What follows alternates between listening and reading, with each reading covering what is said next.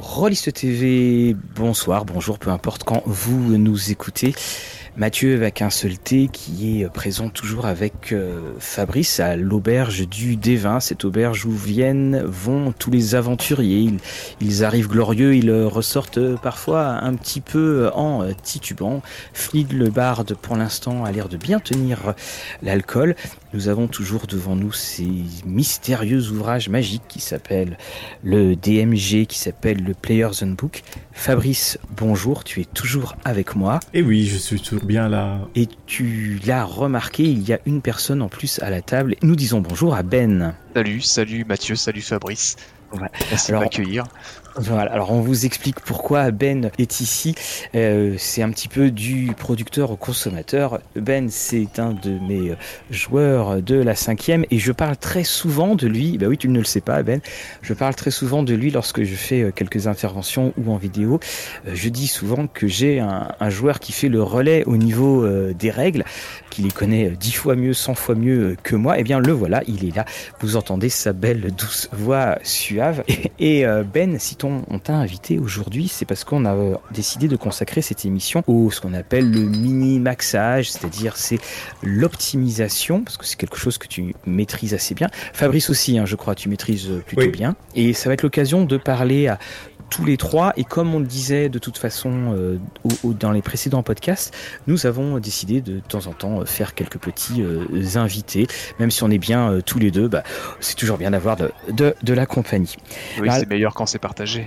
Exactement. Alors justement, ben, tu vois, tu as pratiqué, euh, donc tu joues à la cinquième. Tu, alors tu, on précise hein, que tu es joueur euh, euh, uniquement, mais que tu te plonges, on va dire, dans les dans différents méandres. La première chose qu'on va te poser comme question, c'est quel, a été pour toi le système qui est peut-être allé un petit peu trop loin dans les optimisations? Est-ce que et peut-être que ça avait tendance parfois à, à, tuer le jeu. Enfin, quelle édition de, de Donjon, à ton avis?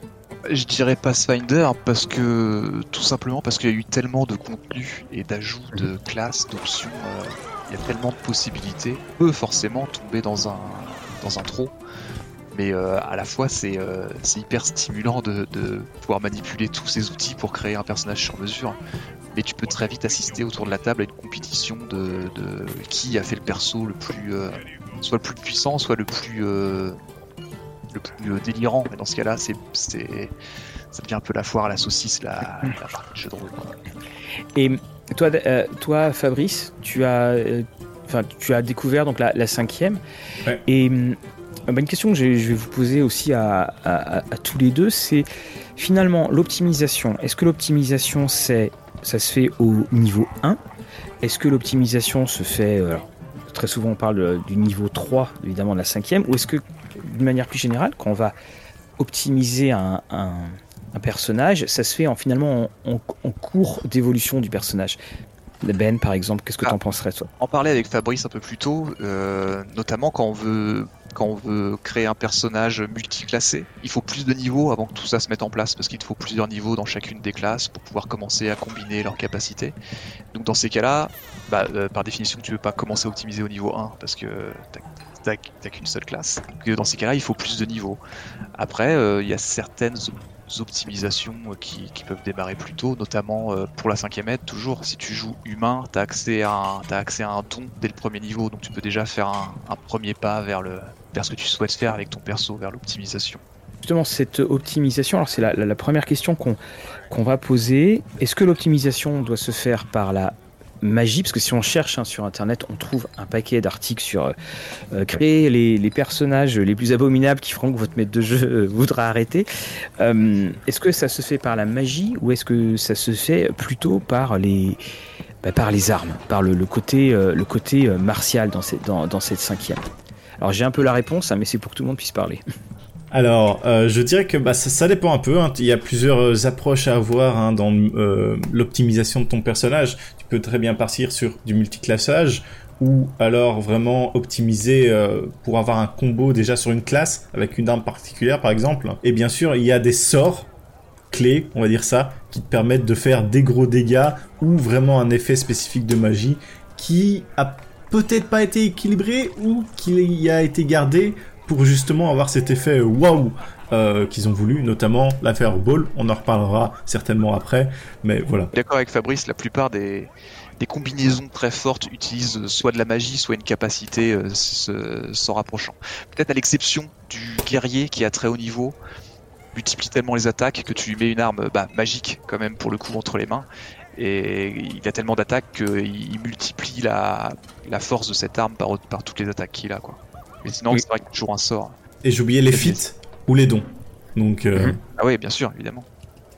Oui, les, mais alors les dons qui sont devenus assez rares maintenant. Euh, optionnels, d'ailleurs. Oui, optionnels dans, dans la cinquième édition. Où, encore une fois, c'était pour le, cette volonté de, de fluidifier le, système, parce que la, la marque du D20, c'est la, la multiplicité, euh, la profusion des sous-systèmes qui rend en fait euh, le jeu parfois tentaculaire et, on se perd dedans parce que effectivement quand dans chaque supplément tu avais euh, des nouveaux dons, des nouveaux dons, bah, au bout d'un moment euh, voilà le, jeu on a, on a l'impression de, de passer d'être dans, d'être dans un annuaire et est-ce que un, on pourrait est-ce, que le l'optimisation, l'ancien nom du gros bill, hein, voilà, on se remet un petit peu à jour. Est-ce que l'optimisation, elle a ce côté on y retrouve maintenant le même plaisir quand on prend les scénarios officiels dans lesquels on peut jouer parce que euh, vous, le, disiez euh, très justement, euh, niveau 1 c'est assez dur. Tous les scénarios officiels de la cinquième, mis à part le match d'aimant, commencent au, Alors je parle des campagnes, hein, commencent au niveau 1. Fait, la cinquième aide, elle, est faite d'une façon. Enfin, la, progression des personnages est supposée être très rapide du niveau 1 à 3. Quand tu regardes la table de. Ah bon? La table d'XP. Ouais, tu regarderas. Quand tu regardes la table de gain d'expérience requise pour passer au niveau suivant, les trois premiers niveaux sont très proches. C'est supposé être euh, de l'introduction à ton aventure, à ta campagne, qui mène très vite ton personnage vers le niveau 3 où il y a souvent des choix importants à faire pour sa classe et pour euh, du coup son, son futur dans le reste de la campagne. Donc je sais plus ce qu'était la question. Mais... La question c'est, euh, bah, bah, c'était ça en fait, c'était que euh, l'optimisation, on se rappelle donc tous des, des gros billes ou des personnes qui étaient là. Alors déjà c'était des personnes, quand on entendait parler de leur personnage, c'était, on était au-delà du niveau 10, ce qui est, ce qui est rare maintenant. Euh, ouais, c'est vrai. Et c'était aussi, euh, vraiment, c'était le côté où on avait la personne qui t'expliquait ses combinaisons. Moi-même, mon, ranger avait euh, lame de glace, euh, lame de feu. Enfin, oui, lame de feu, c'est ça. Puis quand quand tu touchais, en fait, j'avais deux attaques. Quand je touchais en même temps, ça faisait, des, enfin, voilà, ça faisait des étincelles. On, avait tout ça, même s'il était, non, il était 12, niveau 12, en, AD&D deuxième édition. Donc c'est, est-ce que finalement, on, a la même le même plaisir. Bah, c'était hyper différent en fait, si tu veux mon avis, parce que à l'époque, alors moi j'ai jamais joué en première édition, j'ai beaucoup joué en deuxième édition, mais pour optimiser ton personnage, t'avais que quelques archétypes qui modifiaient un tout petit peu la classe de base, et sinon en fait t'avais que les objets magiques, bon les sorts évidemment, et euh, les, les, capacités spéciales les, les, trucs historiques que ton que MJ avait bien voulu accorder à ton personnage au fil de ses aventures, et du coup c'était beaucoup moins euh, beaucoup moins une construction de la part du joueur seul, c'était plus un, un truc qui se construisait au fil des aventures parce qu'il pouvait pas décider de sur quels objets magiques il allait tomber, il pouvait pas décider de des quelques pouvoirs euh, hors règle en fait mm. que, le MJ allait lui donner. Et quand les dons sont arrivés, ça a un peu. Euh, moi je me souviens quand, quand la troisième aide est sortie, quand j'ai vu tous ces dons, je me suis dit mais c'est la c'est un peu la porte ouverte à toutes les fenêtres. On va pouvoir faire des trucs trop forts et ça, ça risque de casser le de casser l'équilibre. Et ça l'a cassé quelque part parce que. Quelque part, ouais. La, cette, troisième, cette troisième édition, elle marque une, une, vraie rupture dans l'histoire éditoriale de Donjon parce que beaucoup vont arrêter cette, euh, enfin, les, joueurs de la deuxième édition, j'en faisais partie, quand ils ont vu la troisième, ils ont fait Oh là là, mais, mais qu'est-ce que c'est? Et ces mêmes joueurs qui ont quitté cette troisième, cette, enfin, qui ont quitté lors de la troisième édition, sont ceux qui sont revenus pour la cinquième parce qu'il y avait un côté euh, plus. Euh, enfin, bah, il y avait moins de profusion, donc euh, bah, ça avait un côté moins impressionnant, effectivement. Ouais, il y a un côté, il y a un côté un peu rétro dans le bon sens du terme. C'est dommage d'ailleurs qu'ils aient pas gardé aussi le côté rétro du, des univers, des, des backgrounds, parce que Je trouve que, enfin, c'est un autre sujet, hein, je m'excuse, mais je trouve qu'ils ont fait, comment dire, les, les, Forgotten Realms, les Royaumes oubliés, pardon, sont très exploités dans cette cinquième aide, et euh, je trouve qu'ils ont donné un côté, euh, un côté fluo brillant au, royaume qui me plaît pas du tout, moi. Enfin, qui, qui, qui, est, qui sont pas les royaumes que j'ai quittés en seconde aide, quoi.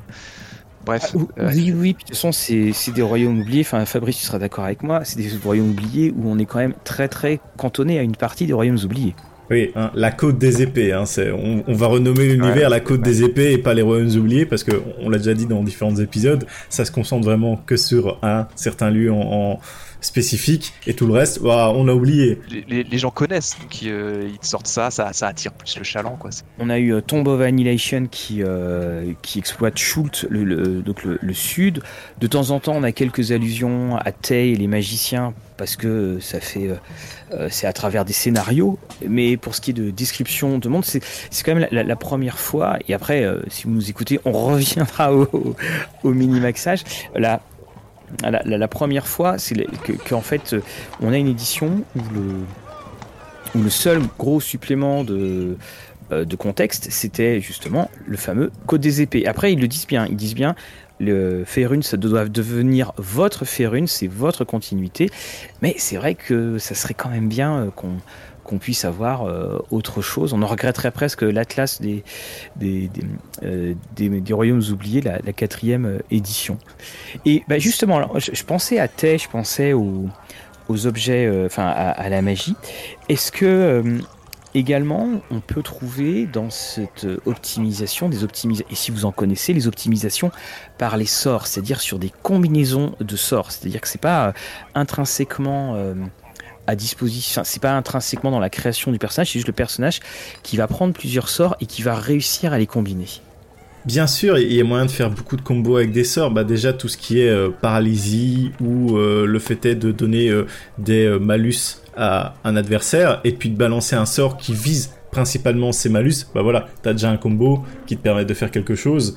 Et puis forcément, il y a des sorts bien plus forts que d'autres. Il n'y a pas à le cacher. Quand tu prends la liste des sorts en entier, il y en a qui vont te servir une fois et vont être très faibles. Et dès que tu vas utiliser tout le temps. Oui, ça c'est. Et vous avez déjà utilisé vous des euh, combinaisons de sorts? Moi j'aimerais bien Ben que tu nous parles de ton personnage. Euh, bah, ouais, alors. parce que juste pour, pour, remettre en contexte, c'était un personnage que tu utilisais qui avait euh, beaucoup de. qui utilisait justement des, sorts. Et à côté, on avait le, paladin qui était de même niveau et euh, qui, se lamentait euh, parce que justement, il n'arrivait pas à faire les. Je vais pas dire la moitié de ces dégâts-là, mais il n'arrivait pas à faire des dégâts à cette hauteur. Alors, euh, oui, je, vais en parler juste avant ça. En, en 5 ils ont introduit un truc pour la plupart des sorts de. Comment on dit en français Des buffs. la plupart des sorts qui, qui, qui ton personnage Maintenant, il y a, un principe de concentration. Donc, tu peux maintenir un seul sort en concentration sur ton personnage. Ce qui limite de tous ces, personnages dans Pathfinder en 3 qui pouvaient cumuler des buffs et des buffs et des buffs sur eux-mêmes jusqu'à devenir euh, surpuissants. Donc là, la plupart des sorts qui boostent ton personnage euh, sont limités par ce, principe de concentration. Mais pas tous. Ce qui fait que justement, ceux qui ne sont pas limités par cette concentration en deviennent d'autant plus forts, même s'ils peuvent paraître anodins à la base. Par exemple, je pense au sort Image Miroir, qui est un bel mhm. sort d'illusion, qui fait que quand on tape, tu as une chance que ce soit ton image, ton double illusoire qui, prend à ta place. Ce sort-là n'est pas soumis à la concentration. Donc tu peux le cumuler avec d'autres sorts de, qui, qui boostent aussi ton personnage. Euh, et donc pour en venir à, Abel, mon sorcier qui a tant marqué Mathieu, c'est juste qu'il faisait un, faisait un usage de, tous ces petits sorts pas très haut niveau, mais qui, qui juxtaposés le rendait euh, bah, très fort défensivement, notamment grâce à Image Miroir. Il y avait le sort de bouclier qui te rendait fou aussi. Oui, ça, rajoute de la classe d'armure. mais c'est en, réaction, et ça, ça rend les gens fous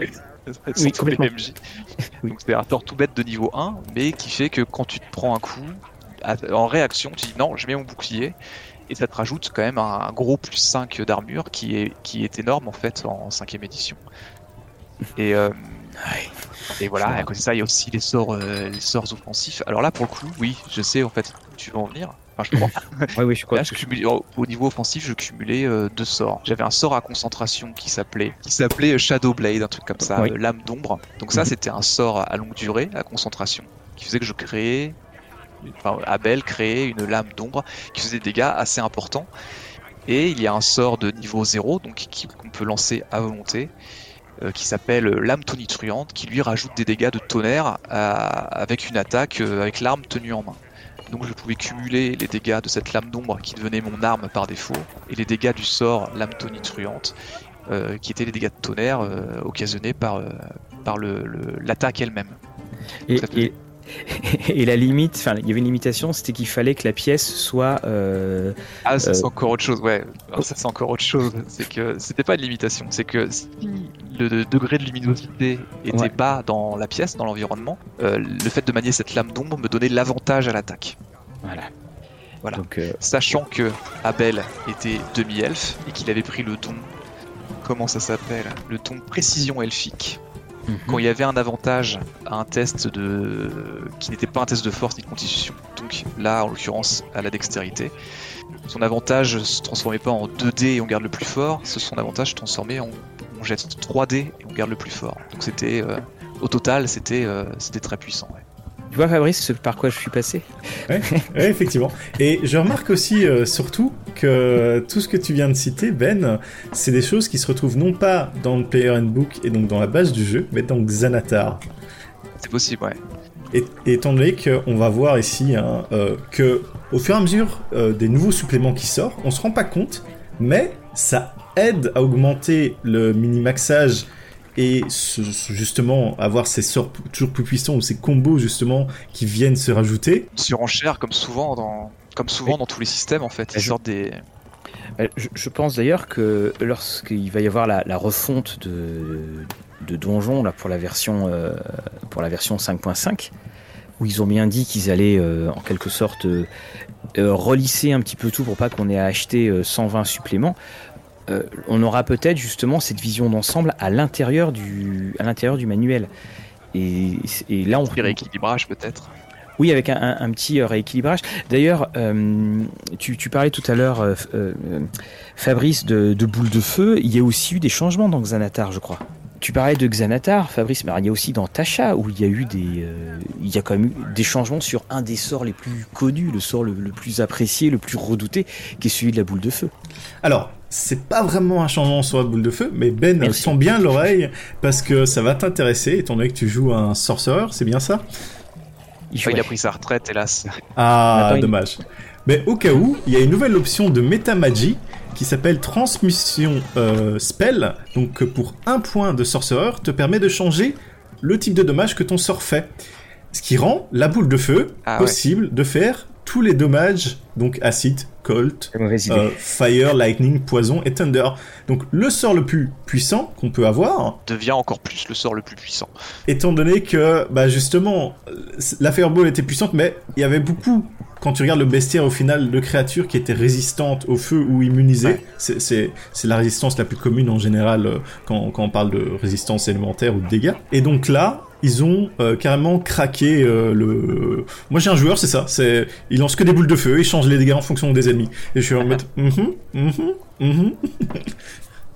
Après, euh, pour le coup, là tu, tu parles de métamagie, c'est un, un, un outil d'optimisation incroyable. Enfin, pour le coup, ça rend la classe de, de sorcier euh, très, très très forte parce que le- ça permet de, de modeler tes sorts de façon, euh, de façon assez, assez puissante.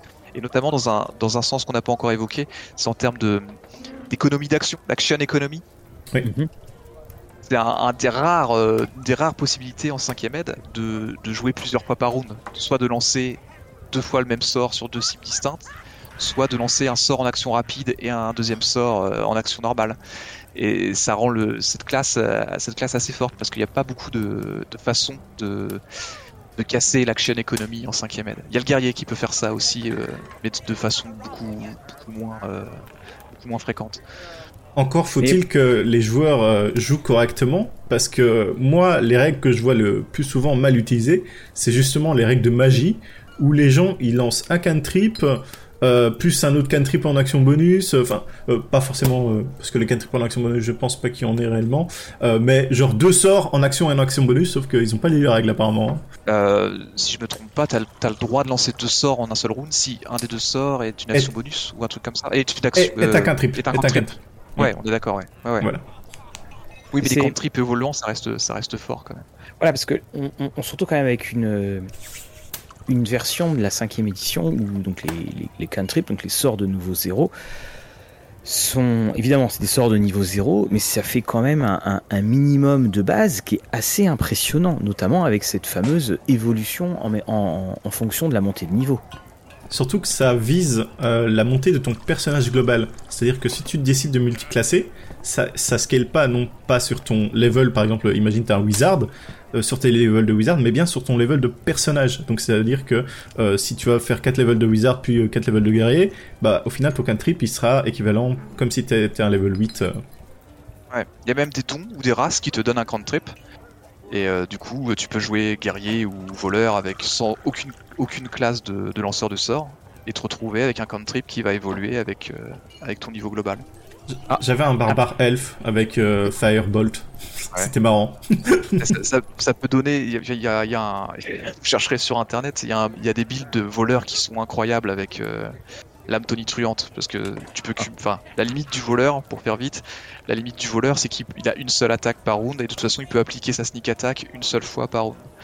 Mais si tu cumules ça avec le sort de l'âme tonitruante dont je vous ai parlé tout à l'heure, ça fait mhm. que pareil, il, évolue sur deux tableaux à la fois. À la fois, il augmente ses dégâts magiques de l'âme tonitruante en montant des niveaux, et ses dégâts d'attaque de, sournoise en montant des niveaux.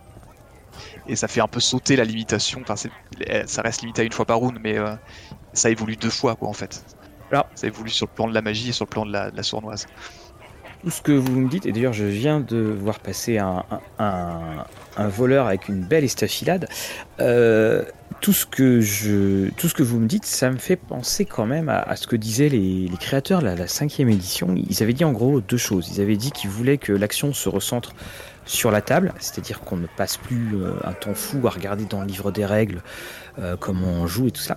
Et puis aussi, tout à l'heure, tu en parlais, Ben. Ils ont voulu, euh, en quelque sorte, euh, écraser les, domaines de progression parce que, et c'était, je, les paraphrase, ils disaient que avant, on regardait toujours les, les tableaux de ce qu'on pouvait faire euh, à, haut niveau, mais de toute façon, on n'y arrivait jamais.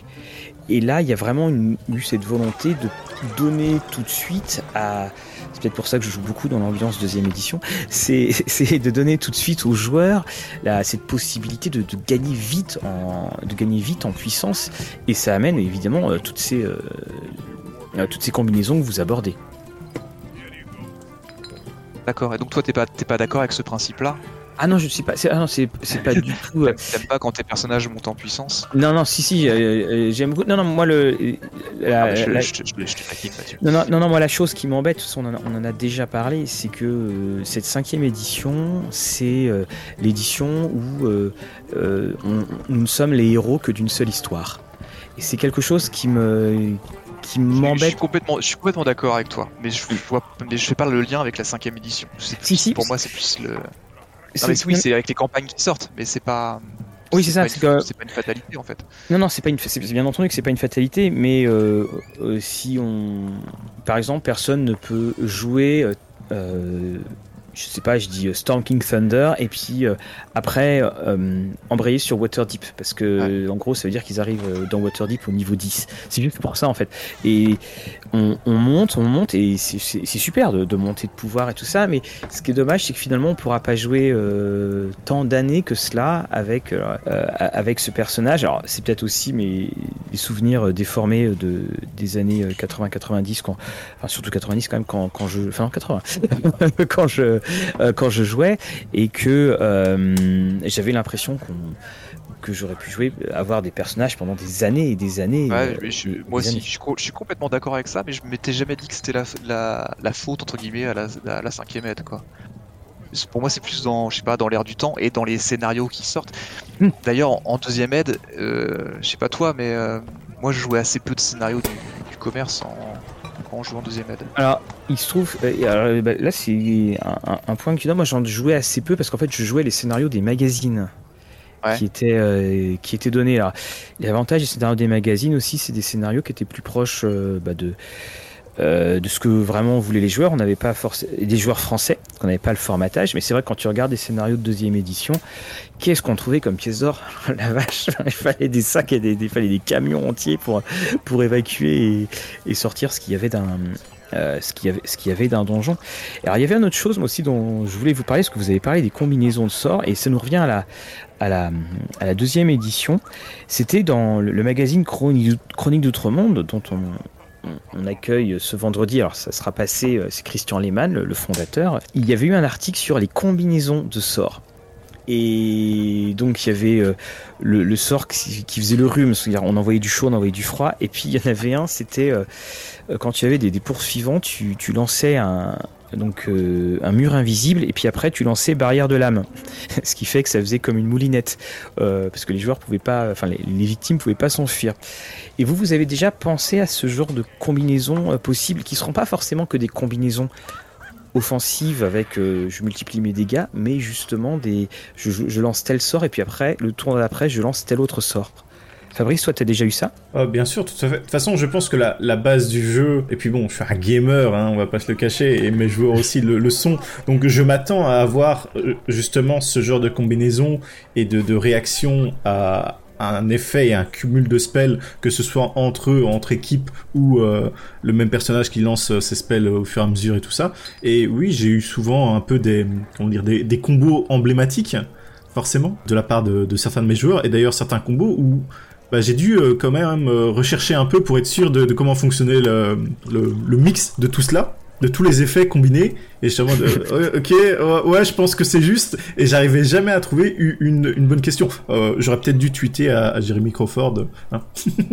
oui, mais c'est quand même, c'est vraiment intéressant parce que tu vois, on, parle vraiment de l'optimisation et on tourne essentiellement sur la magie quand même. Bah, il y a d'autres choses à faire. Bah, après, la, la, enfin, Là, les exemples que tu cites, euh, les, comment dire, les combinaisons de sorts, euh, je mets un mur de force, puis après un mur de lame, c'est même plus l'optimisation, c'est de la stratégie en fait. C'est euh, vas-y, toi tu fais tel sort pour les retenir, et moi je les prends à revers avec ça. Toi, on est, on est plus dans la stratégie, on est moins dans, dans l'optimisation.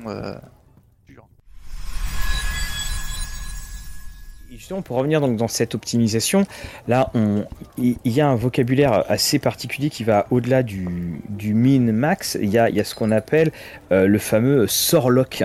ben, toi, tu, connaissais, alors moi je l'ai découvert, mais tu connaissais. Tu peux, tu peux dire à peu près ce que c'est euh, le sort lock bah, le Sorlock, c'est un, multiclassage du, du sorcier, enfin sorcereur en anglais, et euh, Warlock, qui sont deux classes de lanceurs de sorts occultes.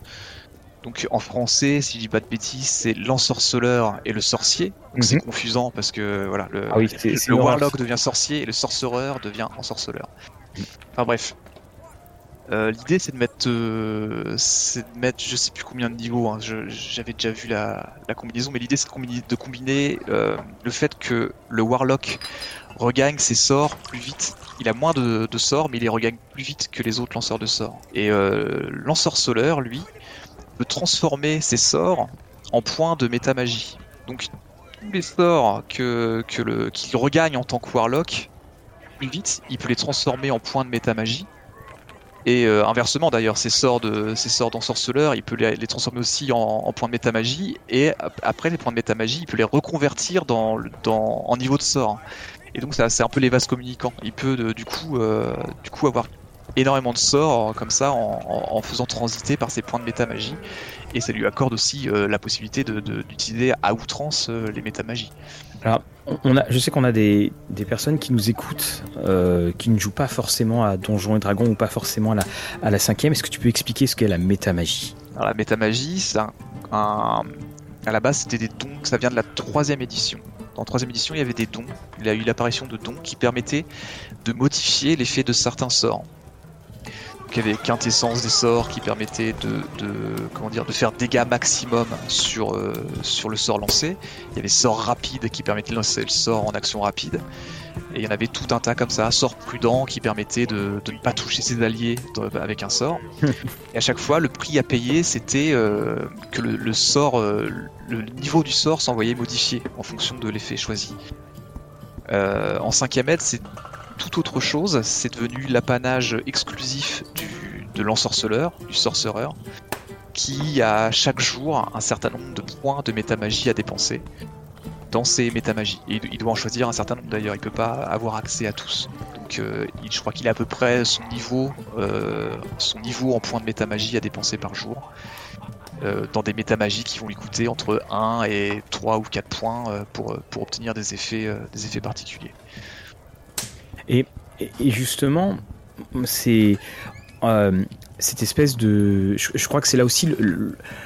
on, parle souvent de l'opposition maître de jeu et, joueur dans Donjons et Dragons. C'est celle qui a fait d'ailleurs que. Il y a toujours eu cette vague comme quoi le maître de jeu était euh, l'ennemi euh, des joueurs ou l'adversaire des joueurs. Mais c'est vrai que, et je reprends, je rebondis après sur ce que disait Fabrice, mais on arrive à des telles combinaisons qu'on a certes l'optimisation dans la création du personnage, mais après on arrive quand même aussi à l'optimisation dans l'utilisation du personnage. Et euh, en tant que en tant que maître de jeu et c'est pas d'ailleurs euh, mettre des bâtons dans les roues aux joueurs c'est que si on veut offrir une une opposition qui va être euh, euh, où les joueurs vont pas tout plier en, deux minutes, ce qui est frustrant pour le maître de jeu, pour les joueurs, hein, parce que euh, ça demande quand même de, une sacrée connaissance et puis surtout de, là pour le coup aussi une sacrée stratégie de la part du maître de jeu. Toi, toi comment tu réagis, Fabrice, quand tes joueurs justement explosent quasiment tout? Bah, je pense que c'est de bonne guerre dans le sens où bah, je remets des, des ennemis euh, qui sont censés pouvoir gérer dans la majorité des cas. Et mhm. quand je veux qu'ils aient vraiment un combat difficile, je sais qu'ils ont ces combos-là, qui réfléchissent quand même et qui sont pas, euh, comment dire, armless, euh, enfin sans bras, à, à, pas savoir jouer leur perso. Je, je sais à l'avance que voilà, je vais devoir concocter quelque chose d'assez costaud si je veux qu'il y ait ce ressenti costaud.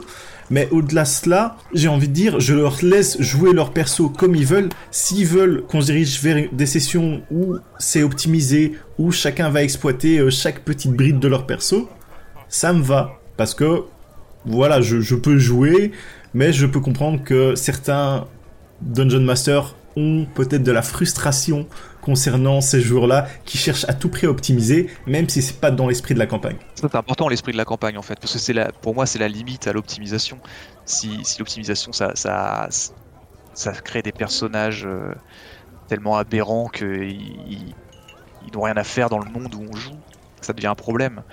Pour, pour moi c'est là la limite. La, deuxième limite étant, euh, étant euh, que certains joueurs ne s'amusent pas parce que parce que un des joueurs ou certains joueurs sont trop euh, sont trop pétés quoi, sont trop puissants. Enfin leur perso, pas les joueurs. Oui, mais moi en tant que maître de jeu, c'est ça aussi euh, qui Alors moi, ce qui, m'embête dedans, c'est c'est à chaque fois c'est que quand je, je, projette une scène, euh, je me dis ah mais ça ça va être super à jouer. Et je me dis pas ça va être super à jouer pour moi en tant que maître de jeu ça va être super à jouer pour les joueurs. Et il est arrivé à, assez régulièrement donc dans les campagnes que je fais avec euh, Ben où finalement l'action a été euh, court-circuitée par euh, bon bah, un jet ou une action ou quelque chose comme ça. Et évidemment bah, toi en tant que maître de jeu bah tu, dis bah, ok ça y est le, problème est résolu. Mais au fond de toi tu te dis en fait, il y a eu une résolution euh, très classique pour Donjon, c'est-à-dire que tu as explosé la tête de ton adversaire, alors que si ça avait juste duré un tout petit peu plus longtemps, il y aurait pu y avoir un, autre événement qui aurait ramené euh, des conséquences et qui aurait amené une scène qui est bien plus intéressante que euh, une scène où tu terrasses ton adversaire. C'est ça en fait que je trouve un, petit peu dommage parce que parfois cette optimisation ça court-circuite des opportunités de, de jouer des belles choses. Ouais, est-ce qu'on peut prendre par exemple la scène à Ravenloft où, euh, où les personnages sont, attaqués par des loups bien trop nombreux pour, eux ah et où un des moyens de s'en sortir c'est de, libérer le. Alors c'est pas un vampire, je sais pas comment. comment... le vampirien. Le vampirien. enfin, c'est de libérer, voilà, de libérer une monstruosité pour pouvoir, pour pouvoir s'en sortir vivant. Mais pas la peine parce que les joueurs sont assez, enfin les personnages sont assez forts et finalement on se débarrasse des loups. Et donc on, Là, on avait l'équilibre. Alors, je, je, resitue pour tout le monde, pour la, pour la scène, puis pour Fabrice aussi. C'est le tout début de, donc de, de Ravenov, quand les, les personnages sont euh, donc dans le village de, euh, de Barovie, et il y a euh, donc dans, dans, dans, le village, alors son, son nom, son, c'est Doru, voilà. C'était un, personnage qui avait attaqué euh, Strad, il est parti en, croisade en quelque sorte contre lui, parce qu'il y, a un magicien qui, les a emmenés. Et euh, quand il est revenu, il était transformé par Strad. Et il est, à, il est, sous l'église, il est euh, prisonnier, il n'arrête pas de crier, il n'arrête pas de crier. Et effectivement, à ce moment-là, les, joueurs sont attaqués par des loups au niveau du cimetière, parce qu'ils enterrent quelqu'un. C'est très gay, Ravenloft.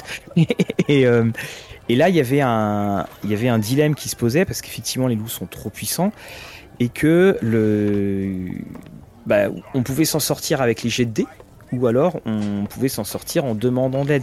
Mais là, on avait suffisamment de temps euh, dans le combat pour se poser la question que fait-on? On, pèse le, pour et le contre. Si on avait eu effectivement une espèce de quelque chose, et, ça a quasiment été le cas, parce qu'on a eu on a eu le, paladin qui a fait des, euh, qui a fait euh, deux ou trois critiques quasiment, mais si on a vu des personnages ultra puissants, finalement les loups auraient été euh, aurait été balayé en, un round. Et là, bah, euh, la possibilité d'être aidé par ce vampirien, en ayant, sachant très certainement que le vampirien allait les attaquer après, euh, elle, aurait disparu tout de suite. Et puis c'est aussi, enfin comme tu le disais Ben, je pense, c'est voilà, c'est faut pas qu'il y ait de la frustration chez les joueurs quand il y a quelqu'un qui dit bon bah attends j'y vais et puis un round d'après ça a disparu. Ouais bien sûr. Alors moi, j'ai tendance à penser que d'une part, les, euh, les parties que je fais, je pense que c'est pas le cas de tout le monde, mais les parties auxquelles je joue, euh, les combats, ça représente 10% euh, de la partie peut-être. Donc, le peu de combats qu'il y a, qui sont de toute façon destinés à être gagnés par les PJ, je me dis que c'est pas bien grave si, si on les gagne avec panache et qu'on se fait plaisir, quoi, tu vois. Mais il faut aussi, il faut des, jolis, des jolis, des jolis effets. bah oui, il faut que ça arrive. Et au contraire, ça peut, enfin, tu parles de frustration, je pense que ça peut être assez frustrant euh, pour les joueurs quand ils n'arrivent pas à, quand ils en prennent plein la gueule et qu'ils n'y arrivent pas. Ça, faut que ça arrive, hein, c'est intéressant dans l'histoire. Mais quand tu es sans cesse euh, en difficulté et que tu, tu, as tout le temps besoin de l'aide d'un PNJ euh, pour venir te sauver, ça c'est, pour le coup, c'est, c'est assez frustrant aussi dans le genre. dans le genre.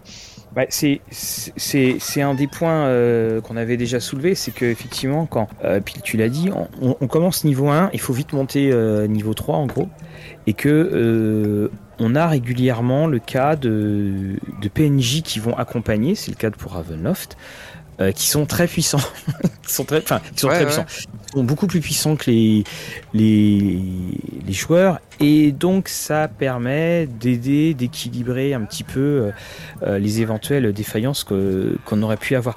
toi, Fabrice, tu en avais repéré déjà de ce genre de choses de, dans les scénarios officiels? Bah déjà, euh, faut, faut, savoir que je ne joue pas de scénario officiel. Oui, que, tu fais beaucoup de homebrew. Mais toi, comment tu prends en compte justement ça, ce, ce tout début de niveau par rapport à l'optimisation? Hmm. c'est tout début de carrière de personnage. Bah, c'est assez dur à balancer quand même, hein, parce que même, même, là, tu le dis dans les aventures, hein, tu te retrouves avec des combats euh, qui sont euh, censés être éventuellement durs, et si t'as deux trois PNJ, euh, enfin PJ qui sont, comment dire, des gros builds, bah ton combat dur qui doit censé te faire réfléchir et tout ça, bah il va finir en, en deux rounds, alors que voilà. D'un autre côté, le combat qui est censé se durer comme ça, c'est c'est un peu une balance à avoir toi-même quand tu fais un peu toutes tes aventures de, ton côté. Et si t'as des personnages qui optimisent, bah c'est à toi de doser et c'est là que ça devient dur parce que souvent tu peux aller euh, trop euh, dans le côté ah je mets une grosse créature ça a plein de dommages et puis t'as quelqu'un paf il fait 100 0 sur un coup t'as fait ouf est-ce que j'ai pas exagéré là même s'ils ont optimisé leur personnage quoi. mais c'est vrai que c'est intéressant parce que quand alors, tu prenais la version 3.5 euh, et version 3, je le dis toujours, hein, quand il était 2h du matin, euh, t'avais pas envie qu'il y ait un nouveau combat parce que t'étais pas couché. Et hum, là, dans la cinquième, c'est devenu euh, plus fluide. Puis il y a aussi, aussi quelque chose comme ça, c'est que quand, quand le maître de jeu sait que tu as des personnages qui vont énormément optimiser puis ils vont être très très efficaces, ça peut mettre un facteur dissuasif pour mettre en fait un combat. Parce que, mettons, tu vois, il est tard, tu sais que ils vont arriver à tel endroit, qu'il doit y avoir ce combat. Si dans ta tête tu te dis déjà, bon, de toute façon, ils vont le plier en, en, deux rounds, pourquoi donner ce combat plutôt continuer à, aller à faire, à faire se dérouler l'intrigue pour aller jusqu'à sa conclusion? Tout à fait. Moi, je les, je les joue pas. Hein. Les, les, combats qui sont forcément sans enjeu, aucun euh, que c'est vraiment pour gratter un spell par-ci un, spell par-là de tes joueurs c'est pour l'action économie justement hein, de vider la le réserve de de, puissance euh, bah je les joue pas je fais ouais c'est bon euh, bah ça vous prend euh, paf pas vous, le, vous voulez tomber que ce soit des bandits quand quand t'es level 10 ou quoi bon les bandits ça représente pas à moins qu'ils soient soit une centaine hein, j'entends bien mais voilà quand quand c'est un petit groupe voilà je dis narrez-moi en RP comment vous vous y prenez et voilà vous le faites voilà, je vois pas l'intérêt. Ouais, je pense qu'on a une façon de jouer qui est pas qui est pas à l'américaine quoi. Pour le coup, je pense que le bah, puis ça se voit dans les règles, le jeu il a été conçu pour euh, pour euh, avoir euh, trois ou quatre phases de la journée découpées en repos en repos court. Ça je trouve ça mhm. catastrophique d'ailleurs comme règle. Et entre chaque repos court, t'es supposé avoir deux ou trois combats. Ce qui, ce qui, ce qui suppose quand même que la journée d'un aventurier, c'est entre 9 et 12 combats. Et c'est vraiment la mécanique, comme tu disais, de gratter peu à peu les sorts et les points de vie de, bah, des joueurs pour voir s'ils vont tenir sur la longueur. Bon, et puis ça, ça, je, ça intéresse pas tout le monde, quoi. Je Oui, parce que, enfin, euh, quand tu vois, par exemple, les tables de euh, l'étape de Monstre Errant, qui est quand même la, grosse. Euh, euh, il y avait des moments, alors quand, quand on jouait à Maze, hein, Maze, fallait jouer, fallait lancer quasi, c'était pas toutes les 10 minutes, je crois que c'était un truc de 10 minutes ou 20 minutes. Enfin, le truc était horrible parce que ça voulait dire qu'on passerait, on aurait passé son temps à se battre. c'est pareil aussi dans, certains scénarios officiels quand il faut, il, faut lancer. Et puis, on, on, le voit d'ailleurs quand on joue sur des, sur des VTT, c'est que par exemple, bah, je reprends Ravenloft parce qu'on y joue en ce moment, mais n'importe quelle maison, la maison du bourgmestre, est présentée comme un donjon. Et, euh, et, tu te dis, euh, mais qu'est-ce que les joueurs iraient foutre au deuxième étage de, bah, cet endroit les plans, ils, juste font le taf. Euh, ouais, voilà, c'est ça, mais, c'est vraiment, c'est vraiment marqué comme ça. Enfin, on en parlait déjà avec Fabrice, mais la, notion de respect de propriété privée dans Donjons et Dragons de la part des joueurs est très très élastique quand même. Ah. et puis il y a aussi cet héritage des Enfin, c'est pas que c'est l'héritage des jeux vidéo, c'est que les jeux vidéo se sont inspirés du jeu de rôle pour amener cela, et puis ça, et puis après il y a une espèce de, euh, de, grand retour. Voilà, c'est euh, c'est ça aussi qui ralentit parfois le, le, jeu et puis qui donne l'impression oui, qu'on passe notre temps à, explorer et, à se battre. Pour la magie, en revanche, le, on remarquera que finalement la récupération des sorts ça n'a pas été un, changement aussi radical au, fur et à mesure des, différentes, éditions. Comme, je te disais, là, je, pense que, le, jeu est, prévu pour euh, avoir plus de combats par jour. Ça change pas grand chose à la vie du, guerrier ou du voleur, mais pour le coup, la vie du mage, ça, c'est tout autre chose. Quand tu fais une partie et que tu sais que tu vas peut-être avoir euh, un combat ou deux combats dans la session, et que t'es mage, tu peux tout lâcher, tu peux tout envoyer si, euh, si t'as, euh, je sais pas, 6, 9 combats à faire, il faut être vachement parcimonieux dans, l'utilisation de ses sorts, et ça change complètement le...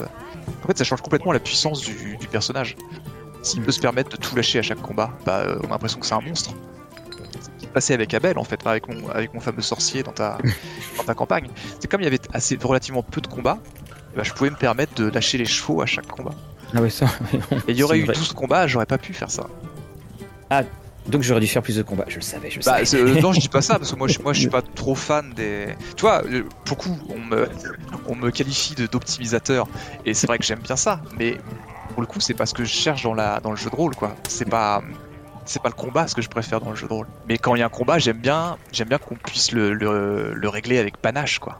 Oui, non, tout à fait. Mais c'est ce que disait euh, Fabrice. Fabrice disait, euh, euh, quand je vais avoir ce, combat avec euh, ils sont des niveaux 10 on, sait qu'ils vont être euh, qu'ils vont être qui vont qui vont tout exploser et, on, peut se poser la question Fabrice c'est finalement voilà à quoi sert le à quoi va servir le combat là? Bah, justement représenter un enjeu comme pourrait représenter n'importe quel type d'enjeu différent hein, que ce soit une infiltration ou autre. Voilà c'est quelque chose une épreuve à passer entre guillemets que tu vas pouvoir régler. Il y a même bah, certains combats ils se finissent euh, abruptement, non pas parce que t'as tué tout le monde, mais parce que euh, t'as endormi tout le monde, que t'as euh, choisi la fuite, t'as as rendu toute ton équipe invisible, hop, tu t'enfuis. Est-ce que juste tuer ses ennemis, est-ce que c'est vraiment que la seule façon de régler le combat? Pas forcément, donc... Euh.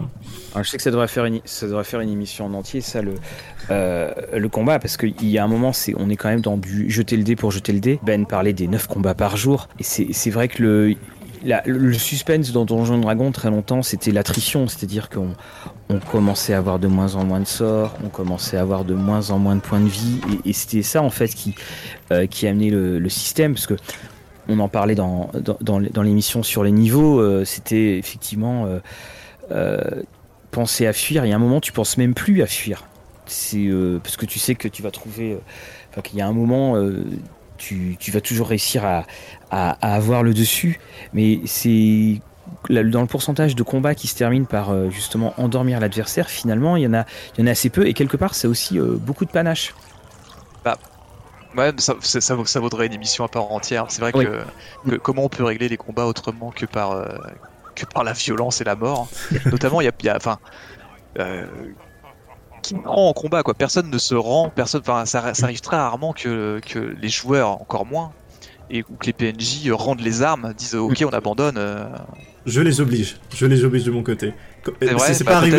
Non mais c'est pas arrivé euh, qu'une fois ou deux, je mette un ennemi vraiment puissant, mais il faut qu'il comprenne que ton ennemi ouais, soit faut puissant. comprenne, voilà, voilà. Donc là, le, PNJ, le PNJ que tu mets là juste pour servir de, comment dire, euh, chair à canon et que t'as, euh, qui se fait one shot et qui est censé quand même être quelqu'un de puissant, bah là ils comprennent, ils font, bon bah on va peut-être se ah rendre là.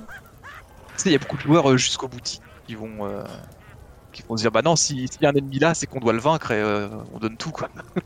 Oui, mais on, on, le voit même. Mais on, va, fera une émission sur le combat, je pense. On sort, du, sujet là. Mais en même temps, si c'est intéressant parce que le, on est quelque part, on est aux frontières du sujet parce que l'optimisation à outrance fait aussi que euh, chez certains joueurs, euh, on, aimera le combat parce que justement, ça permettra de, de euh, d'utiliser toutes ses capacités et puis de et puis d'avoir le plaisir de, de voir sur le dé des, des dégâts qui tombent un petit peu comme sur un comme sur un jackpot pour en revenir justement à, cette optimisation, le, est-ce que dans et là on revient en fait en croisement avec la euh, les objets magiques cette fois. Est-ce que cette optimisation est plus facile euh, dans la cinquième édition ou dans les autres éditions selon vous? Du fait, enfin, avec une optimisation avec des objets magiques. Alors avec les objets magiques. Mm. Euh, bah, c'est plus difficile parce qu'il y, a beaucoup moins d'objets magiques en 5ème aide. Après, euh, juste l'optimisation, euh, ben, comment dire, je trouve qu'en 5ème aide, c'est plus facile de personnaliser son personnage. Parce qu'il y a des. Y a les, on n'a pas parlé beaucoup de ça, mais les dons en 5ème aide sont très bien faits. C'est pas juste. Vous avez plus 1 avec les épées longues ou mm. vous avez plus 3 points de vie. c'est vraiment des, des, packages en fait qui, qui te donnent.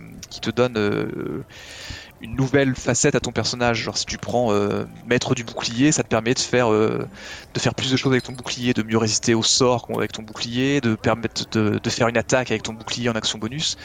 Et euh, ça, ça, donne vraiment une nouvelle facette au personnage. C'est vraiment une option de personnalisation. Mhm. en ça, c'est plus facile, je trouve, de donner un caractère assez vite à ton personnage. Quoique si t'es pas humain, le don n'arrive qu'au niveau 4, donc c'est et puis il faut, il faut sacrifier euh, des points de caractéristiques, enfin le gain de points de caractéristiques pour pouvoir le prendre. Mais je trouve que c'est plus facile en 5 mètre de donner une rondeur au personnage, un, petit, euh, un petit truc à lui euh, que les autres n'ont pas. Par contre, en termes d'optimisation pure, c'est beaucoup plus difficile en 5 mètre que, que en Pathfinder ou en 3 édition. Oui, c'est pour ça qu'il y a, y a des personnes qui sont retourner vers, euh, euh, vers Pathfinder parce que justement euh, on pouvait faire plus de choses ou qui sont restés sur la 3.5. Et ce qui est intéressant, c'est que Pathfinder 2 a, est allé rejoindre un petit peu le côté de, de la cinquième aide en gardant bien entendu son ADN de euh, si vous voulez changer votre moteur, vous allez pouvoir euh, tout changer, mais on, sent qu'il y a quand même eu une, réflexion sur euh, fluidifier un petit peu les choses, mais en donnant toujours autant de autant de, possibilités. C'est vrai que les ils ont fait une très c'est une très très bonne idée d'avoir fait la boîte d'initiation parce que quand on on a un petit peu oublié les règles, on a juste à relire la boîte d'initiation et, euh, les choses vont, très très bien pour, euh, pour, pour Pathfinder. Et quelle est l'optimisation, vous, la, la, plus euh, folle auquel vous pensez? Alors, bien entendu, hein, encore une fois, on est là en train de discuter comme ça, brûle pour point. L'optimisation la plus folle auquel vous pourriez penser? En cinquième édition? Ouais, en cinquième édition. Ou alors une, une très intéressante, hein, pas forcément la plus folle. hein. C'est dur à dire hein, parce que souvent ça dépend quel level aussi parce que bon on, on en a parlé euh, pré-émission mais euh, on, on a pu dire qu'il y avait souvent des guides qui se trouvaient sur internet que ce soit Reddit Mhm. ce format YouTube et tout ça ils te présentent des personnages à jouer qui sont de level 20 alors que on n'y arrive jamais et que euh, j'avais eu c'était quoi c'était une vidéo sur le meilleur archer dans D&D et Mhm. le type te dit ok pour jouer le meilleur archer, tu vas passer 10 ou 11 levels de bard. J'étais en mode What? What? Avant de tirer un arc, je dois passer euh, 11 levels en bard Mais, mais comment? Et, et puis seulement tu, tu prenais tes archétypes guerriers, tout ça qui allait améliorer euh, tout, tout ce qui est archerie. Et j'étais là, je fais non, ce, ce- ce n'est pas possible, Mais monsieur. pourquoi le, pourquoi le bard Pour obtenir un sort euh, qui rend ton carreau magique et qu'en gros tu puisses euh, faire deux attaques en bonus action, quelque chose comme ça. Le, le bard, il a alors un certain archétype du bard a, un so- a la capacité d'aller piocher euh, quelques sorts dans d'autres listes de sorts de Ah, d'autres classes. Et en fait, paradoxalement, du coup, le bard, s'il va piocher ses sorts dans les sorts de ranger, il a accès plus tôt que le ranger au sort de au sort de niveau maximum de ranger à cause du décalage de niveau de sort. Enfin bref, c'est Ouais. Il y a un truc dont on n'a pas parlé, c'est les comment dire les règles comme elles sont écrites et les règles comme elles sont pensées, enfin comme euh, l'esprit de la loi et enfin l'esprit de la règle et la règle telle qu'elle est écrite. Parf- Parfois, il y a une légère différence entre ce que l'auteur a voulu faire et la façon dont c'est écrit et dont on peut l'interpréter et l'exploiter. Mhm. Je pense pas que l'auteur, quand il a écrit sa règle sur le bard, il s'est dit euh, ah ouais comme ça il pourra aller taper les sorts de ranger et ce sera trop fort. C'était pas du tout, euh, c'était Oui, pas du tout l'intention quoi. Mais de toute façon, en, en- en soi, euh, que ce soit prévu ou pas, les joueurs et les gens vont toujours trouver à optimiser Ah oui oui. un personnage s'ils le désirent et il faut se faire avec, hein, que, ce, que ce soit prévu ou pas. Mais voilà, c'est c'est quand même, quand même réfléchi euh, assez bien cette cinquième édition. Il y a eu beaucoup de playtests, hein, on va pas se le cacher. Euh, D'ailleurs, je pense que c'est le jeu qui a été le plus Et- playtest au monde. Il y avait beaucoup Et- de bonnes choses hein, dans cette édition quand même. Et, et- et d'ailleurs, je- je- j'ai eu des, on, on a tous eu les retours sur euh, et au fur et à mesure des suppléments, des petits ré- des réajustements. Par exemple, le, le ranger a été pas réécrit, mais le ranger a été un peu, aussi, ouais. a été euh, a été réévalué. Euh, en revanche, à, à ma connaissance, enfin moi, je, je n'ai pas connaissance Mhm. de euh, de réécriture pour euh, abaisser le niveau ou pour rendre moins puissant. Je, je, je- j'ai beau y réfléchir. Comme on dit. Oui, voilà, c'est ça. J'ai, je, alors ça a dû, ça a dû le faire, mais j'ai- pas forcément eu ça. Puis après, on a surtout eu, euh, avec aussi les, le, le déplacement des, des bonus euh, et malus, enfin fin des malus et déplacement des, des bonus si on le souhaite pour, euh, euh, ce ça. seront des bonus de Mm. race. Ça peut aussi euh, pas mal aider au niveau de l'optimisation. Ouais, c'est ce que j'allais dire à un moment, c'est que un truc qui a ouvert l'optimisation à fond et le, le mix- euh, euh, c'est vraiment la suppression du, combo qui avait race classe et maintenant tu peux vraiment prendre tout et n'importe quoi et tu seras optimisé, on va dire ça. Et, et c- ouais, ça, ça, ça, ça sera. un- bah là encore une fois, je crois qu'on on a euh, l'esprit, l'esprit de la règle et puis son, enfin la règle et son esprit. Et hum, d'ailleurs aussi, là c'est une petite parenthèse, mais c'est comme on, on perd la, tout ce qui sera euh, malus de race et compagnie, on, on peut se poser la question de savoir comment, euh, si on joue certains scénarios où euh, les races auront les mêmes stéréotypes qu'auparavant, comment est-ce qu'il va falloir réadapter certains scénarios? Ou en tout cas comment le maître de jeu va être obligé de, de dire ah bah non enfin de modifier Ouais. parce que quelqu'un pourra dire t'emmènes chez, les, chez les elfes noirs, comment tu vas justifier qu'ils sont esclavagistes? ah, ouais voilà ouais, il y a, il y, a, il y a tout ça qui va euh, qui va pouvoir arriver ou par exemple de dire euh, ah bah non toi ton personnage il est euh, telle race donc c'est euh, c'est pas possible parce qu'il est trop comme ci ou comme ça puis dire bah non parce que moi j'avais tout décalé donc euh, mon personnage euh, euh, ne, ne correspond pas Ouais, ça c'est des. En soi, ils ont prévu euh, de dire non, les races ne changent pas, mais votre personnage est exceptionnel par rapport oui c'est à- ça au oui, reste de la race. Mais à côté de ça, ça veut dire quoi? T'es un paria? Bah oui c'est à peu près ça Après, c'est quelque chose qui se faisait déjà beaucoup en pratique, non de... De, prendre, de prendre une race et de dire oui, mais moi mon perso il est un peu différent et euh, Oui. pourquoi pas, à juste titre, c'est le héros d'une histoire, il peut très bien être différent. Mais Alors, ça restait une, une règle maison. Oui, ça se fait surtout avant, avant Pire, le nombre de personnages d'un clan qui était. mais, en fait, tu comprends, il est pas comme si. Mais oui, tout à fait.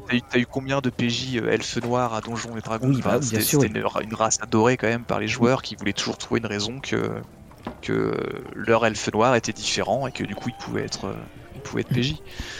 Et, là, on est dans de l'optimisation aussi. C'est une manière d'optimiser euh, euh, d'optimiser les choses parce que on a l'optimisation chiffrée, mécanique, et puis on a ce style de d'optimisation, c'est-à-dire avoir accès à, à quelque chose, avoir accès à un personnage ou avoir accès ou jouer un personnage sans sans avoir trop de trop de contrepartie en échange. Oui, et aussi le fait est d'avoir, je peux, Mathieu, je pourrais te créer un personnage hein, qui soit optimisé à mort, mais mhm. si toi-même tu n'arrives pas à jouer, ça servira pas. À... Enfin, il y, aura le côté des stats qui vont backup le, la puissance du personnage que je t'ai créé, mais si tu n'arrives pas toi-même à, mettre en place euh, la stratégie prévue pour le, comment dire, le, le, jeu et le, personnage, bah voilà, c'est aussi pouvoir optimiser, mais pouvoir le jouer de façon optimisée.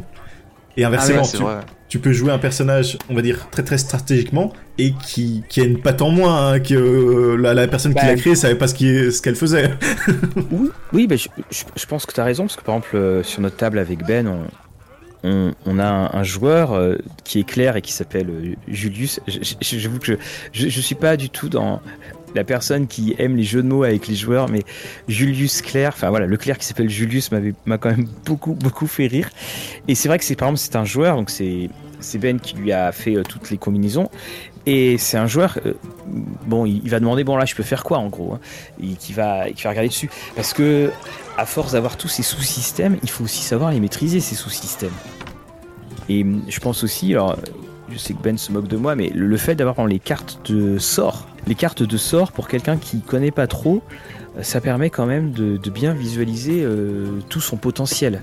C'est quand même dommage après de dire, eh, au fait les gars, j'avais ce sort là, j'aurais pu l'utiliser, mais, mais je l'ai oublié. Moi quand j'ai commencé le jeu de rôle sur la feuille de personnage, tu pouvais écrire tes sorts et mm. rappeler euh, la durée, la portée, etc. Et t'avais pas besoin d'une carte, quoi. La carte, ça reste un élément, euh, ça reste du merchandising pour moi. Et t'inquiète pas, hein, même moi qui connais assez bien les sorts de donjon, à chaque fin de partie, je me fais Ah, j'aurais pu utiliser celui-là. Et les, cartes, c'est aussi du merchandising, et je pense aussi que c'est le lobby des opticiens qui, euh, qui est derrière ça parce que quand tu lis les cartes de sort de ton jouet dragon, tu sais si tu as besoin de lunettes ou pas après l'avoir lu. Généralement la troisième ligne. Donc, euh, euh, ça. Et d'ailleurs, j'en profite. Euh, je fais une annonce publique. J'ai un nouveau rendez-vous chez l'opticien après la dernière partie de Donjons et Dragons où j'en avais trop marre de ne pas pouvoir lire la, de, de pas pouvoir lire le scénario officiel parce que lire les, les VO ça va parce que la police de caractère est un petit peu plus grande, mais lire les VF comme les VF gardent la, même pagination, bah donc ils, réduisent la, la, taille de la police de caractère et évidemment ils ont fait pareil. Enfin les, les, les cartes de Donjons et Dragons sont écrites pour les sont écrites tout tout petit et bah voilà là tu tu sens ton âge quand même quand c'est ça. Faut faut pas jouer dans, dans l'obscurité. Mais, oui c'est oui, pardon Ben tu disais. Ah, ils ont oublié le, le public cible euh, et l'âge moyen du public cible je pense. Euh, non mais totalement totalement. Et c'est l'écran de Pathfinder 2, c'est pareil.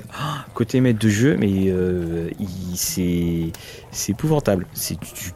Tu, vois rien, tu vois juste des chiffres, enfin des, des, des, blurbs, des, des, choses comme ça. Et puis également dans, dans l'optimisation là pour euh, parce que l'heure tourne et le, la taverne euh, va bientôt fermer et ça y est, Flynn le barde s'est endormi sur ses parchemins. Et il a de l'encre plein la joue. La on, sait que ça fait quand même partie intégrante d'un certain plaisir de jeu qui est, euh, qui est dû aussi notamment à la montée de niveau, de découvrir d'autres euh, capacités.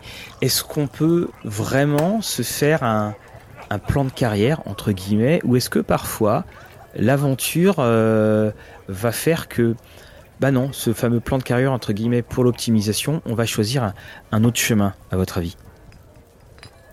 Moi j'ai toujours un plan de carrière, mais très souvent je, je bifurque parce qu'il se passe quelque chose qui, qui, va, qui va changer mon plan de carrière. Mais à chaque fois je crée un perso, Euh, mais au même titre que je lui choisis une belle illustration et que je fais quelques lignes de, background, euh, je, lui imagine un, plan de carrière. Je sais, je sais vers quoi je veux aller. Mais ça peut, ça peut changer en cours de partie. Et c'est un plan de carrière que tu mets sur quoi? Sur euh, jusqu'au niveau 10 Ou est-ce que, ce que est-ce que c'est un plan de carrière? Que tu fais pour l'aventure qui va avoir lieu Ou est-ce que c'est un plan de carrière qui fait que tu, penses déjà au niveau 20 Je pense jamais au niveau 20 parce que je suis jamais allé jusqu'au niveau 20 en, 5ème aide. Euh, souvent, je pense pas après le niveau 10. Et toi, Fabrice, c'est pareil? Niveau 10 euh, j'ai pas eu trop l'occasion de jouer en tant que joueur, hein, donc je, suis toujours resté sur les petits levels, mais j'ai eu beaucoup de joueurs, bah oui, qui avaient prévu de, des plans comme ça. Et bien sûr, level 10 en général, mais euh, comme je t'avais expliqué, j'avais une campagne Evil, et là, ils commençaient déjà level 11, et donc ils savaient très mhm. bien qu'ils allaient monter level 15, euh, 17. Euh, donc euh, voilà, ils ont commencé à regarder un peu plus près à la, au multiclassage et optimisation. Mais oui, la majorité des joueurs avec qui j'ai joué ont toujours ce, ce, plan de carrière, mais les éléments roleplay viennent quand même bouleverser cela. de manière parfois assez étonnante. J'ai eu un monde qui est passé en multiclasse Warlock et étant donné qu'il y a eu certains éléments roleplay qui convergeaient à cette transition. Et donc, naturellement, il, est, il est passé par là. Bien sûr, ça lui rajoutait certains éléments de gameplay qui allaient éventuellement, euh, comment dire, euh, ouvrir toutes ces possibilités. Mhm. Mais il aurait pu optimiser en choisissant quelque chose de, quelque chose de beaucoup mieux au final, étant donné que, euh, par exemple, on n'a pas parlé de ça, mais multiclassage, c'est très important en général de choisir les mêmes stats dans tes deux classes parce que c'est quelque chose qui a une synergie avec. Et là, il est parti sur deux, deux classes totalement différentes. Enfin, et deux, stats aussi. Et pour. Euh, quand tu disais là, tu as, avais commencé. Ouais, les joueurs ont commencé niveau 10. Mhm. Est-ce qu'ils étaient euh, biclassés 5-5 ou euh, c'était niveau 10 Est-ce qu'il y en a qui ont choisi, choisi ce, ce, ce biclassage 5-5 non, ils avaient euh, prévu de multiclasser, mais bien plus tard. Donc ils sont vraiment restés sur leur euh, corps euh, classe. Et ils ont fait, ah oui, déjà, ils pensaient à multiclasser. Mais souvent, le cas, c'est que les joueurs, ils pensent, ah, je vais multiclasser, je vais multiclasser, mais ils trouvent jamais le bon level ou le bon moment en cinquième, j'ai l'impression, pour multiclasser. Les, multiclassages qui, marchent, a priori, encore une fois, moi j'ai jamais fait assez haut niveau pour tester, mais souvent, les trucs qui sont définis comme très forts, c'est des, des, des multiclassages 17 niveaux de quelque chose et 3 dans l'autre. C'est ah vraiment pour aller, chercher euh, la capacité niveau 3 d'une classe qui va rentrer en résonance avec tous les niveaux de, l'autre classe. Comme faire par exemple un, lanceur de sort avec 3 niveaux d'assassin, ça te donne un, lanceur de sort qui peut faire un critique automatique sur son plus gros sort. Tu vois, c'est un, un, petit. Euh, tu vas, tu vas chercher le, kicker, quoi, le truc qui va, qui va faire exploser la, qui va faire exploser ton, ton build le, build, on, précise, hein, c'est la, c'est votre, euh, c'est pas évident, c'est pas évident la construction de ton personnage. Oui, la, construction, parce que the build, c'est aussi la carrure. Donc euh, voilà, c'est ça, c'est sur cette, cette construction. Et c'est bien vrai ce que Ben dit, c'est qu'au final, euh, on a ces level 17. Pourquoi? Parce qu'on se rend compte que souvent, dans n'importe quelle classe, les levels 18, 19 et 20 sont assez... Bah t'apportes quasiment rien au final. Et t'es beaucoup mieux à, choisir euh, de multiclasser à un moment ou à un autre avant d'arriver euh, plus haut que ça. Alors, toutes les classes sont des, alors je sais pas comment on va dire ça, des capstones. Il y a des, tournants euh, dans les carrières qui sont tout le temps à peu près au même niveau. T'as le niveau 3, le niveau 5, le niveau 10, 11 et le niveau 17. Quasiment toutes les classes ont un truc important au niveau 17. Et certaines classes ont un truc très bien au niveau 20, mais la plupart des classes ont un truc au niveau 17 qui est, qui est plus intéressant mécaniquement. Ce qui fait que le, voilà, le, multiclassage 17-3 est souvent, euh, comme je disais, le niveau 3 est aussi un, capstone. Euh, ça rend souvent des. Ça, peut donner beaucoup de, beaucoup de builds intéressants. Effectivement. Faudra, faudra qu'on reparle de ça. C'est euh, niveau 17. Qu'est-ce qu'on fait au niveau 17 et surtout on le fait pendant combien de temps? Ça dépend des classes. Oui, non, mais c'est ça parce que c'est donc déjà euh, faut qu'on soit dans de la campagne donc faite maison, le fameux euh, homebrew, dont on fera un sujet d'émission, je crois, Fabrice. Oui, oui c'est prévu. Et, euh, et donc, est-ce que là, on décide de, monter ce niveau 17 au 18 par uniquement de la base de points d'expérience ou par euh, un ressort scénaristique? Alors, il faut quand même un sacré ressort pour passer du 17 à 18, parce que finalement, entre 17 et 18, la puissance, c'est pas. Et puis. Euh, et, puis, et puis l'autre question, alors évidemment, c'est pas, ça n'a aucun rapport avec le sujet, mais c'est euh, combien de temps on joue quand on est à un niveau 20 Parce qu'on peut plus monter. Combien de temps on joue? Et est-ce que voilà, est-ce que qu'est-ce qu'on peut encore attendre quand on est à un niveau 20 Bah, il y a encore moyen. Hein. Ouais, je pense qu'il y a plein de trucs à faire. Moi, je me souviens en, deuxième aide, quand les, les, on gagnait pas beaucoup de choses avec les niveaux en fait. après le niveau 10, on gagnait quelques points de vie, un peu du fameux taco, des, chances de toucher quoi. Bon, les matchs c'était une autre affaire, ils, gagnaient des sorts, mais euh, enfin, au bout d'un moment, les, les, niveaux ça n'apportait plus grand chose. C'était surtout, euh, c'était surtout de la, de la gloire quoi qu'on accumulait et des objets magiques. Mais euh, ça, ça t'est peut-être étranger. Oui, c'est, je suis au courant de cette théorie. Mais, mais, mais c'est ça, parce qu'en fait, on, est dans un jeu de, de, progression. Alors, je pense que la, la progression, quand on est au niveau 20, on peut toujours découvrir effectivement ces fameux objets merveilleux. On peut aussi découvrir, enfin après, on est dans des gestions euh, euh, monstrueuses, mais quelque part, on, on sait qu'on est arrivé au, maximum. Mais c'est bah, vrai que... Non, tu trouves pas? Non, parce qu'au final, euh, ils ont gardé, donc avec le système d'XP, hein, mais bon, faut, faut que tu alignes ça si tu veux utiliser des points d'histoire, mais donc qui te permettent au lieu de level up, où tu aurais dû level up à partir d'un certain monde d'XP, tu as droit de choisir un Epic Boons ou un, don épique hein, en français. Mhm. Et euh, c'est vraiment des dons très très très très puissants. C'est des choses, tu peux être euh, devenir invulnérable pendant une minute, euh, tu, tu, gagnes des points en stats, donc qui te permettent d'aller au-dessus des thresholds habituels. Et, euh, ça, oui. Et, et, donc euh, ça, ça permet de, de, regagner un intérêt de, de, progression de ton personnage. Bien sûr, tu vas plus progresser avec euh, des futurs de classe, etc., etc., pour garder le, le jeu équilibré en soi. Hein. C'est pour ça, mhm. parce que sinon le, le multiclassage risque encore pire à ce moment-là. Hein. Mais il y a moyen de toujours jouer après le level 20 et de gagner quand même quelque chose. Je connaissais pas moi, tu vois les dons épiques. À Pathfinder, il y avait les, niveaux mythiques, qui étaient une règle optionnelle qui a été très peu utilisée, je pense. Mais les dons épiques en 5ème edge, je connaissais pas. C'est parce que c'est réservé dans le DMG, tu vois. C'est la pépite. la ah pépite. mon, mon, MJ m'a pas tout dit. Et puis ton MJ, il l'a même pas lu. Donc... enfin, si, il va le lire. Enfin, il l'a lu, mais euh, justement, bah, voilà, c'est la, transition. Euh... Utilisée, ben, pour, Ouais, pour finir sur ce qu'on peut faire une fois niveau 20.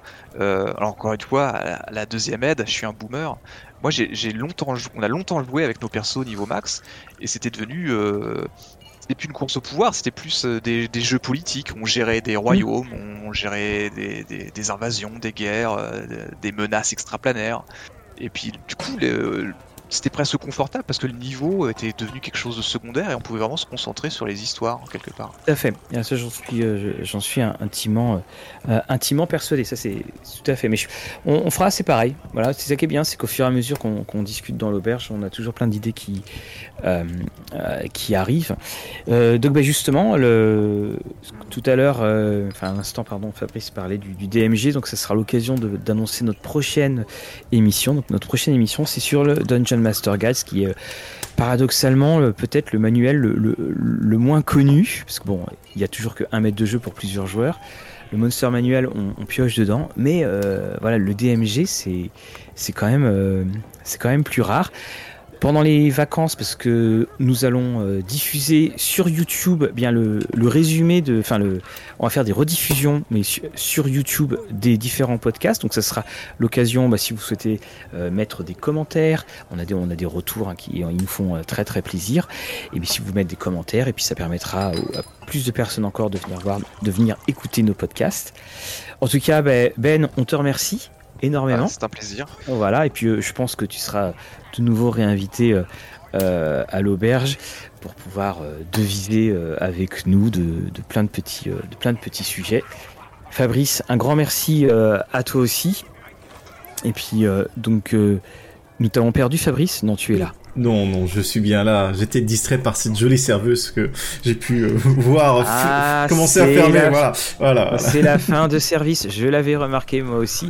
Et euh, d'ailleurs, euh, oui, elle n'était pas là la semaine dernière. Alors, il faudra qu'on qu'on demande à, à, l'aubergiste. D'ailleurs, à un moment, je me dis, on, a discuté avec Flynn le barde on ne connaît toujours pas le nom de l'aubergiste. C'est promis, on, va le trouver pour 2022. On vous remercie encore une fois de pour nous avoir suivis dans cet épisode de Discussion et Dragon et nous vous disons à la semaine prochaine. À la semaine prochaine.